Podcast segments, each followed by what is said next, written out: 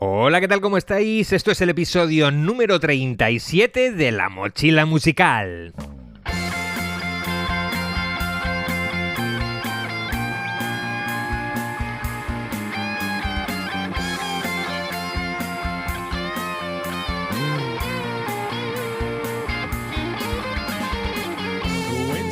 Si aún estás por empezar en este apasionante mundo de la música, si todo va bien, en algún momento querrás grabar y editar un disco.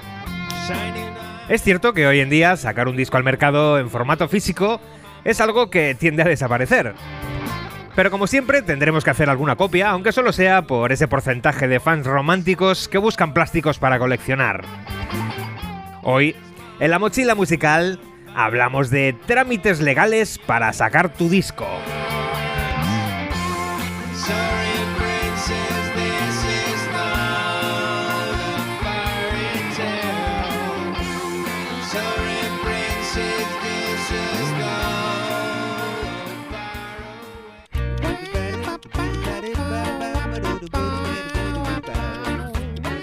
Cuando sacas un disco al mercado, sobre todo si es el primero, es un acontecimiento muy importante para tu carrera. Cientos de horas de trabajo, ilusión y energía traducidos en un puñado de canciones grabadas en un disco reproducible. Ese primer disco siempre te quedará clavado porque es la primera vez que no solo enseñas tu música, sino que pones a prueba el atractivo de tu propuesta cuando hay que pagar por ella. En este caso, vamos a hablar de lo que tienes que hacer si quieres comercializar tu música. Tienes opciones que te ahorrarán todo esto si pasas de vender tu música y solo quieres que se comparta o se utilice gratis. En ese caso hablaremos de Creative Commons, que es una licencia especial de la que tendremos que hacer algún episodio. Pero ¿sabrías por dónde empezar una vez que tienes ya el máster en la mano? Hoy te voy a contar los pasos que debes dar para sacar tu disco al mercado de manera legal, eso sí. Lo primero, si no lo has hecho ya, es registrar tus canciones en el registro de propiedad intelectual o al depósito legal que tengas en tu región o país. En cada caso, la burocracia será diferente. Pero básicamente se trata de un documento que te entregará un organismo oficial y que certifica que la obra registrada es tuya. Tú eres el autor de la misma. Deberás entregar la documentación que te exijan, pero ten por seguro que si es música, te exigirán los datos de autoría de la música, la letra si la tiene, copia en formato audio, partitura, etc. Este paso es primordial si no quieres luego tener problemas. Vamos a imaginar que grabas un disco con 8 temas. Te queda un discazo con un sonido brutal. ¿Y ahora qué? ¿Ahora qué hacemos? Bueno, pues nos vamos a registrar esa obra para su comercialización. No sé lo que pasará en otros países, pero en España solamente hay una entidad que se encarga de la gestión de los derechos de autor. Por lo tanto, bueno, aquí se hace lo que ellos mandan y, ya está. Pero bueno, en el caso de España debes ir a la SGAE. La SGAE es la Sociedad General de Autores y Editores y se encarga de certificar que ese disco cumple la normativa para poder venderse y de asegurarse de que cumple con los derechos de autor. Esto es que si vas a hacer un disco con 8 temas y además grabar en él un par de covers, tendrá que constar en el registro de las GAE también.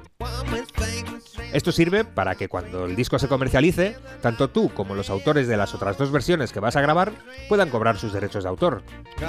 Cuando rellenes todos esos datos te hablarán de la cuota que debes pagar por cada tema que registres, además de la cuota de asociado como autor o editor, que te da derecho a recibir el dinero que genera la reproducción de tu música en los diferentes medios de reproducción.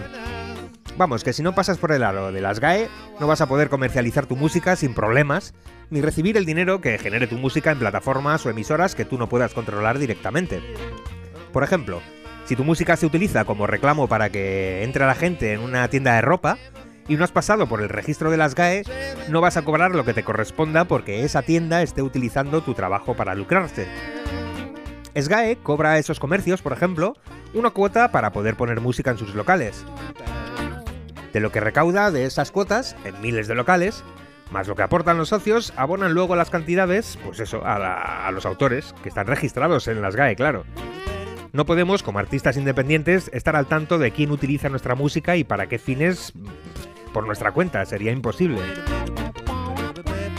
También tienes que señalar cuántas copias vas a sacar al mercado y a qué precio se pondrán al público. Sobre este precio, el número de canciones y una cifra que se implementa según las GAE en su fórmula de cálculo, te dirán cuál es la cantidad que tendrás que pagar para estar en paz con la normativa vigente. al menos en España. Con todo esto hecho, nos vamos a la compañía que nos haga las copias que queramos editar. Estamos hablando en el caso de que seas un artista independiente que no tiene contrato con discográfica ni con distribuidora. En estos casos, estos trámites te los hacen desde allí sin ningún problema y sin que tengas que preocuparte por nada más que leer lo que firmas. En esta compañía tendrás que presentar varias cosas. La primera y más importante es el máster de tu disco. Normalmente se suele entregar en formato DDP o Disc Description Protocol. Este formato no solo lleva música grabada, sino metadatos, importantísimos en la era digital para poder hacer el seguimiento y monitorizar todas las estadísticas de tu música en las diferentes plataformas digitales. Hablaremos de ello también en otro episodio concreto, porque el tema de los metadatos se ha convertido en algo básico y muy importante para los músicos independientes. En estos metadatos se incluye la información del autor, el editor, la discográfica, propietario del máster, título del disco, los temas, los códigos. Todos estos datos irán siempre como información en tu disco. Y esto es vital, como te he dicho, para que las plataformas digitales ordenen y cataloguen bien tu música. Y luego, claro, el usuario pueda encontrarla. Que esa es la clave. También te facilitarán un código de barras necesario para poder vender tu disco en tiendas físicas. Sirve para tenerlo bien catalogado también. Tanto el código de barras como el copyright, etcétera, etcétera, deben aparecer en la contraportada de tu disco. Otra de las cosas que tendrás que presentar será el arte del disco. Se entrega en formato PDF y deberá incluir la maquetación del álbum, la portada, la contraportada, el diseño del libreto si es que procede, la galleta para los CDs o vinilos. Este trabajo también suelen ofrecerlo este tipo de empresas dedicadas a la edición y copia de discos. Así que, pues pregunta en la que tengas a ver si os pueden hacer ese trabajo. Y poco más, te harán una factura con la cantidad a pagar tanto por las copias como por los servicios que te hayan aportado, como la obtención de los códigos, etcétera, etcétera, etcétera. La pagarás y en unos días te llegará a tu casa un par de cajas con todas las copias que hayas encargado. Lo que hagas con ellas a partir de ese momento es cosa tuya. En otro episodio os contaré cómo subir las canciones a las plataformas digitales, porque también tiene su miga. No es tan simple como parece. Si sigues este podcast o me sigues en redes sociales, sabrás que mi opinión es que eso de editar copias en formato físico debes hacerlo, pero solo unas pocas para utilizarlas como promoción o para convertirlas en ediciones limitadas o algo especial.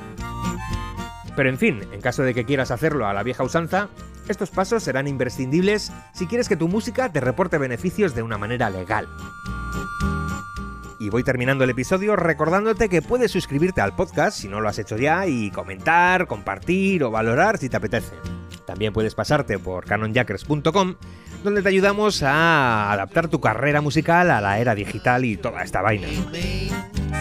Nos escuchamos en el próximo episodio de La Mochila Musical.